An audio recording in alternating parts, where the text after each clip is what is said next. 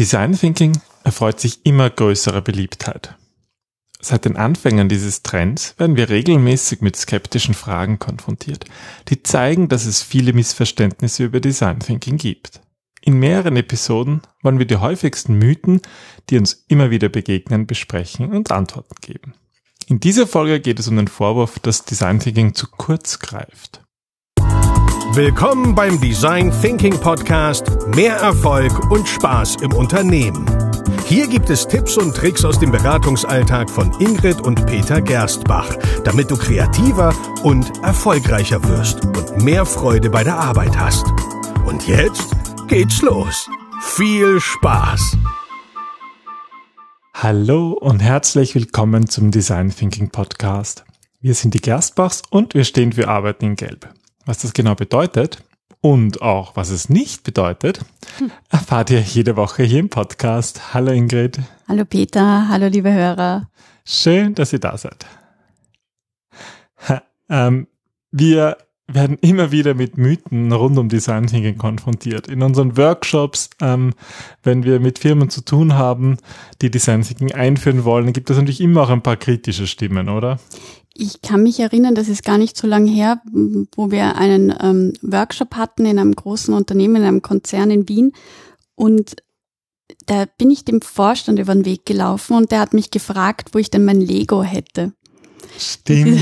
ja. Im Lift war das. Im Lift war das genau, wo, wo uns angesehen hat mit großen Augen. Sie sind doch die Design Thinking Berater. Wo ist denn das Lego und die ganze Knetmasse? Und ähm, das sind so typische Vorurteile, mit denen wir ständig zu, also zu kämpfen nicht, aber es ist halt irgendwie, glaube ich, auch was ganz Normales, wenn ein Trend aufkommt, ähm, dass sich natürlich auch Stimmen vermehren, die gegen diesen Trend agieren. Einfach schon, weil es ein Trend ist, ja. Aber das ist, das ist gut so, weil blindes Vertrauen in eine Methode eben schnell zu einerseits Enttäuschung führen kann, aber auch zu vollkommen anderen Erwartungshaltungen. Mm, Erwartungshaltungen, die es sogar schwieriger machen, es irgendwie gut einzusetzen. Mm. Und ähm, wir haben uns halt gedacht, ähm, es, wir erleben das so regelmäßig, dass wir Design Thinking, dass da natürlich ganz unterschiedliche Meinungen kursieren.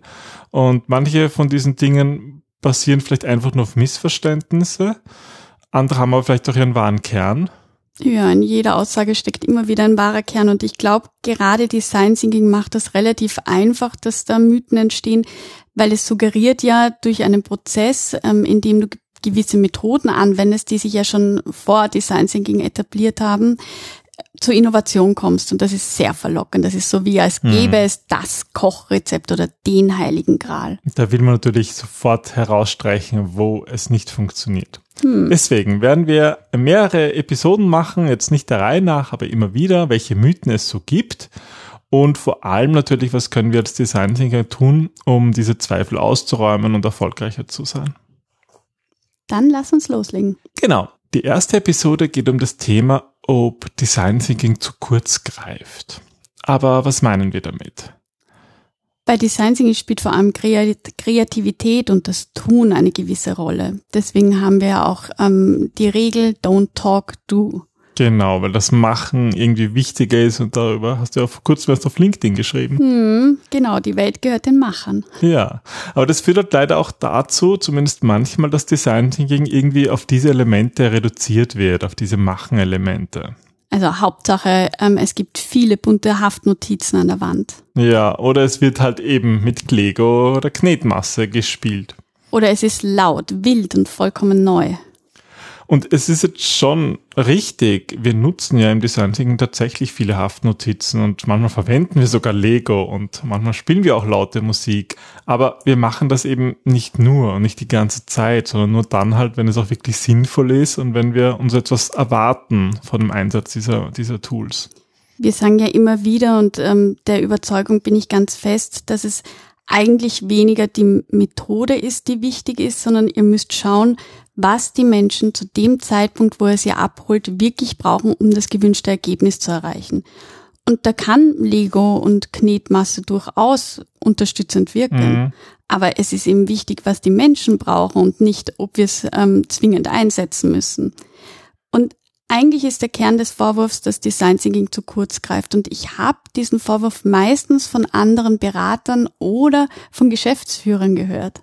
Ja, vielleicht auch so ein bisschen von den Menschen, die, die sich ganz genau und analytisch mit einem ja. Thema auseinandersetzen und dann diesen, und dann bleibt bei ihnen Design Thinking nur so als Aktionismus über. Mhm. Da rennen irgendwie Leute herum und machen irgendwelche Dinge, aber das ist ja nicht ernsthaft. So ein bisschen ein Vorwurf. Es ist nicht, es ist nicht seriös. Man schaut sich nicht wirklich ein Thema an, oder? Das könnte so ein, ein Kern dieses Vorwurfs sein. Ja, oder dass man sich nur fragen muss, was der Kunde eigentlich will und dann wird alles gut. Also irgendwie so, naja, mhm. schauen wir mal, was will der Kunde? Ah, wir wissen es eh. Wir fragen den Vertrieb, weil der hat am meisten damit zu tun.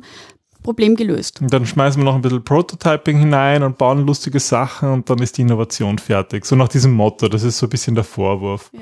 Und ich meine, an jedem einzelnen Teil davon ist ja auch ein bisschen was dran, weil das gibt's ja auch. Das erleben wir manchmal, wenn wir in Firmen kommen, die uns sagen, was haben sie, haben sie schon mal Design Thinking gemacht und dann wird uns halt manchmal sowas erzählt. Aber ähm, Design Thinking kann halt viel tiefer gehen, wenn man sich dem hingibt. Und, und wir, wir arbeiten sehr tief, wir versuchen sehr intensiv das Problem zu verstehen. Ja, es hat ja auch einen Grund, warum wir auf Design Thinking seit Jahren spezialisiert sind und ähm, uns da einfach auch wirklich gut auskennen. Und viele ähm, Unternehmen, denen wir begegnen, ist dann eben, na, sie hatten schon einmal einen Design Thinking Workshop, aber irgendwie der war nur eben mit Lego, Knetmasse und so weiter. Und das ist dann ganz oft der Fall, wenn Sie Trainer oder Berater hatten, die Design Thinking in ihrem Portfolio haben und je nachdem, ähm, wie Hype eine Methode ist, das dementsprechend rausziehen. Mhm. Und ich meine, liebe Hörer, könnt ihr euch sicher sein, wir hätten Design Thinking längst, längst aufgegeben, wenn da nicht mehr dahinter wäre, als ein bisschen Prototyping machen, weil uns das dann eh zu langweilig geworden wäre. Aber man sieht, es wird dann nicht zu langweilig und ein bisschen darum wollen wir heute auch noch sprechen, ähm, was eigentlich Design Thinking ist und warum es eben für uns wesentlich tiefer geht als äh, so reiner Aktionismus. Für uns ist Design Thinking wesentlich mehr. Also wir haben das auch schon 2016, glaube ich, ist das erste Buch erschienen ähm, uns stark differenziert von vielen anderen, die Design Thinking als eine Methode von vielen sehen. Weil für uns ist Design Thinking nicht eine Methode oder ein Prozess, sondern es ist vielmehr ein Mindset, eine Einstellung, wie wir auf Probleme und Fragestellungen zugehen. Deswegen sprechen wir jetzt auch immer so vom Arbeiten in Gelb, weil für uns das eigentlich das, das drüber ist, sozusagen, mhm. wie wird in Unternehmen zukünftig gearbeitet. Und da ist Design Thinking halt ein Baustein, ähm, aber äh, für sich eine Methode, mit der man eigentlich alles machen kann, mit der man Innovationen entwickeln kann, aber auch Probleme lösen kann. Und genau dieses Probleme lösen ist irgendwie das Spannende. Warum? Weil Design Thinking von Natur sehr iterativ und menschenzentriert ist und das Iterative, das vergessen viele oft. Also es ist eben, du hast die vier Schritte und du folgst den vier Schritten und danach ist das Ergebnis. Aber dem ist eben nicht so, weil Design Thinking sehr, sehr tief gehen kann, wenn, wie Peter gesagt hat, sich, man sich darauf einlässt. Und das Iterative bedeutet, dass man Schritte durchaus wiederholen kann, wenn man auf neue Informationen stößt, wenn man irgendwie was anderes gesehen hat, wenn einem Informationen fehlt. Und das ist eben kein Scheitern. Ja, ihr habt nichts falsch gemacht oder die falschen Fragen gestellt, sondern ihr habt gelernt, wenn ihr einen Schritt zurückgeht, weil das ja nicht jetzt wirklich ist, wir gehen einen Schritt zurück, sondern es ist wie ein, wie eine Spirale. Wir bauen mehr, mehr Wissen auf, mehr und mehr Können.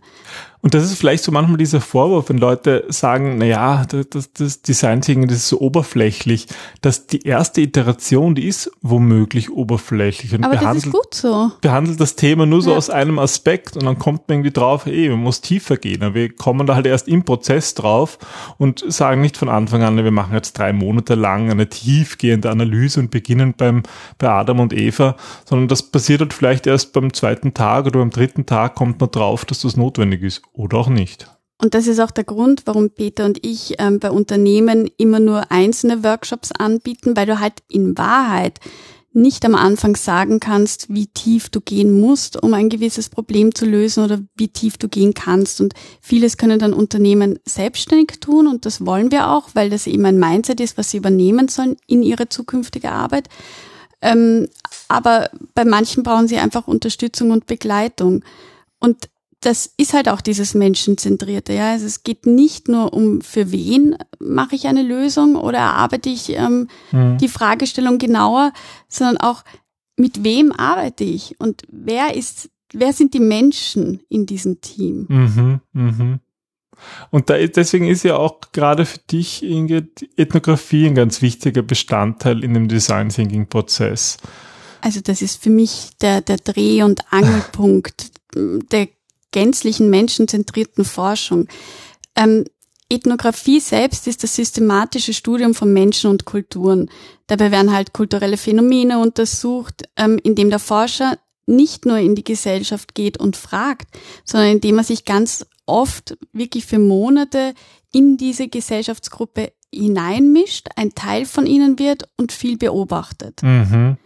Und wenn du als menschenzentrierter Lösungsfinder gar nicht weißt, für wen du ein Problem löst und mit wem, woher weißt du dann auch, dass es funktioniert letzten Endes? Das ist so diese Fragestellung. Und das ist natürlich ganz weit entfernt von dem ursprünglichen Vorwurf, dass wir nur ein bisschen Leg und Plastilin machen und das dann als die große Innovation feiern, weil auf die Idee kommt man nicht, wenn man mal wirklich beobachtet hat, wenn man mal wirklich eingetaucht ist in die Welt des Kunden. Ja, es ist so eine unglaublich schöne Arbeit mit so viel Liebe auch zum Detail ähm, teilweise. Und wer mich kennt oder von früher kennt, ähm, der weiß ja, ich wollte immer Detektiv werden. Also das war mhm. so, wenn mich jemand gefragt hat, was willst du werden, dann wollte ich nie Tierarzt werden, sondern immer Detektiv, weil sonst sollen alle Tierarzt werden. Ja, oder Astronaut oder Bauer. Es, es gibt wunderschöne Berufe und ich glaube, jeder hat seine Stärken, seine Schwächen und entsprechend sollten wir das auch machen, was wir gut können. Und ich glaube, ähm, also mich fasziniert das so, das menschliche Verhalten zu beobachten, zu verstehen, tiefer zu graben, aber halt nicht ähm, es ändern zu wollen, sondern es ohne Bewertung einfach mal aufzunehmen, um daraus aufbauend Lösungen zu erarbeiten. Mhm. Und das ist für mich Design Thinking. Das ist für mich Empathie, indem ich Aufbau, das Verständnis, das in den Schuhen des anderen gehen, aber trotzdem noch diese gewisse Distanz habe, dass ich nicht mitleide, sondern dass ich wirklich Lösungen erarbeiten kann, die funktionieren. Und das ist das wunderschönste Geschenk, wenn das am Ende rauskommt, was es für mich in diesem Leben gibt. Und da kann man dann auch wirklich nicht den Vorwurf machen, dass Design Thinking zu kurz greifen würde, wenn man diesen empathischen und diesen ähm, ethnografischen Ansatz wählt. Ja, weil das, es ist ja auch so, also Empathie ist der Treibstoff für Kreativität. Und es ist so toll, diese Arbeit, wenn ihr euch darauf einlässt, weil jede Kultur, jeder Mensch ist unterschiedlich und trotzdem gibt es Muster, die uns vereinen. Mhm. Und wenn wir nur beginnen, Dinge zu erraten oder wenn wir irgendwie davon ausgehen, jeder hat unsere Perspektive und unsere Meinung, dann nimmst du dir selbst so unglaublich viele Möglichkeiten. Ich kenne das so in, in Workshops. Ich habe oft nach wie vor, obwohl wir schon so viele Design Thinking Workshops gemacht haben, online wie offline, habe ich nach wie vor oft, wenn, wenn, wenn die Kunden so das Problem ein bisschen schildern, so die ersten Ideen, mhm. ah, so muss man das lösen. Und denken, ah, cool, ich könnte, weiß da eine Abkürzung. Und, und jedes Mal ist es aber, ja, natürlich hat man eine offensichtliche Idee, aber das ist, das ist ja nicht die Lösung von einem wirklichen Problem, einem kniffligen. Ja, und vor allem ist es ganz oft der Fall, wenn du Leute fragst, was ist denn ihr Problem, dass sie dir das erste sagen, so wie du sagst, das erste offensichtliche, das erste, was Probleme verursacht hat, aber ganz oft dahinter, selbst wenn die Probleme sich in Unternehmen zu gleichen scheinen, ganz andere Bedürfnisse, ganz andere Sichtweisen, ganz andere Geschichten dahinter liegen. Und als Design Thinker sind wir ähm, auf der einen Seite Fragesteller und auf der anderen Seite Geschichtenerzähler. Aber in allererster Linie sind wir Empathen, die nicht versuchen, Dinge zu bewerten und besser zu wissen, sondern die beginnen, Menschen zuzuhören mm. und wirklich zu verstehen. Ja, und deswegen ist so unser Appell, dass Design Thinking und Ethnographie, dass sie viel besser, viel näher zusammenarbeiten sollten, damit die Menschen, für die wir Lösungen erstellen, damit wir die wirklich verstehen. Und deswegen ist für uns der wichtigste Aspekt bei Design Thinking Empathie. Aber da muss man auch noch sagen, ähm, wir reden nicht nur von Beobachtung und Befragung. Das sind wichtige Dinge. Sie sind auch die Basis für unsere Arbeit. Aber es geht darum, diese Erkenntnisse zu nutzen, noch tiefer zu graben, Hypothesen aufzustellen, die dann auch wieder zu verwerfen, mhm. wenn sie nicht taugen. Mhm. Und ich glaube, da unterscheiden wir uns halt ganz stark von vielen, vielen anderen, die Design Thinking machen, weil wir da die Kunst auch erahnen oder, oder, hm, wie soll ich sagen, also es ist, es ist zum Beispiel spannend. Peter und ich haben letztens drüber gesprochen im Auto, dass für mich zum Beispiel dieses Ideengenerieren, der Ideengenerieren-Schritt, das ist jetzt, ja, das macht Spaß, aber es ist für mich nicht der Hauptkern. Wenn es nur darum ginge, würdest du nie, Würde ich das nie machen. Würdest du dich nie mit Design Thinking beschäftigen? Niemals. Ja. Weil es spannend ist, Spaß macht, aber es ist nicht, es ist nicht der Kern für mich. Und für viele ist das sozusagen Design Thinking in Wahrheit. Brainstorming, Brainwriting, 635, was auch immer für eine Methode. Das ist, ist auch vollkommen in Ordnung. Absolut. Aber bei dir ist es dieses Detektivsein und dieses Eintauchen und Hypothesen aufstellen mhm. und schauen, ob die tatsächlich stimmen. Also das finde ich auch das Spannende beim Prototyping, dann rausgehen und schauen, genau. funktioniert das tatsächlich, ja. hilft das wirklich, ja. Und mit Lego kannst du halt deine Ideen aus dem Kopf greifbar machen. Aber du könntest es wahrscheinlich ohne Lego auch auf andere Art und Weise. Es sind halt Hilfsmittel, die unterstützen und die in Ordnung sind. Und ich, ich bin total froh, dass es Leute gibt, die wirklich gut im Ideen generieren sind bin total froh, dass es Leute gibt, die wissen, wie man Lego Serious Play zum Beispiel einstellt. Coole Methode, wenn man es kann. Ja, aber, aber bitte bleibt da nicht stehen und das ist so unser, unsere Empfehlung an euch, die vielleicht diesen Podcast hören, bleibt da nicht stehen, macht nicht nur das, macht nicht nur den Aktionismus im Design Thinking, der natürlich wichtig ist und irgendwie auch Energie gibt und Spaß macht und das gehört dazu. Wir reden ja auch viel von Freude und Spaß bei der Arbeit, mhm. aber ich glaube, es ist wichtig, dass man da nicht stehen bleibt, dass man wirklich tiefer geht und mit Design Thinking auch wirklich Lösungen findet, die die Leute lieben, die sie toll finden, die ihnen auch wirklich weiterhelfen. Ja, oder bleibt nur bei dem, oder? Und vertieft euch nur darin. Aber ich glaube, das Wichtige ist, vertieft euch und beißt euch mal fest und ihr werdet sehen, das ist nicht langweilig, sondern wenn man sich in ein, ein Thema wirklich vertieft, dann wird's spannend. Mhm, und das wünschen wir euch. Ganz genau. Dann kommt man auf Dinge drauf, die man gar nicht geahnt hätte. Hm. Ja, das war ein populärer Mythos rund um Design Thinking. Es werden noch mehr folgen. Wir haben noch keinen Plan genau, wann wir was machen. Aber wenn ihr an irgendeinen populären Mythos kommt rund um Design Thinking, wo ihr denkt, naja, ist da jetzt was dran oder nicht, dann fragt einfach die Gerstbachs.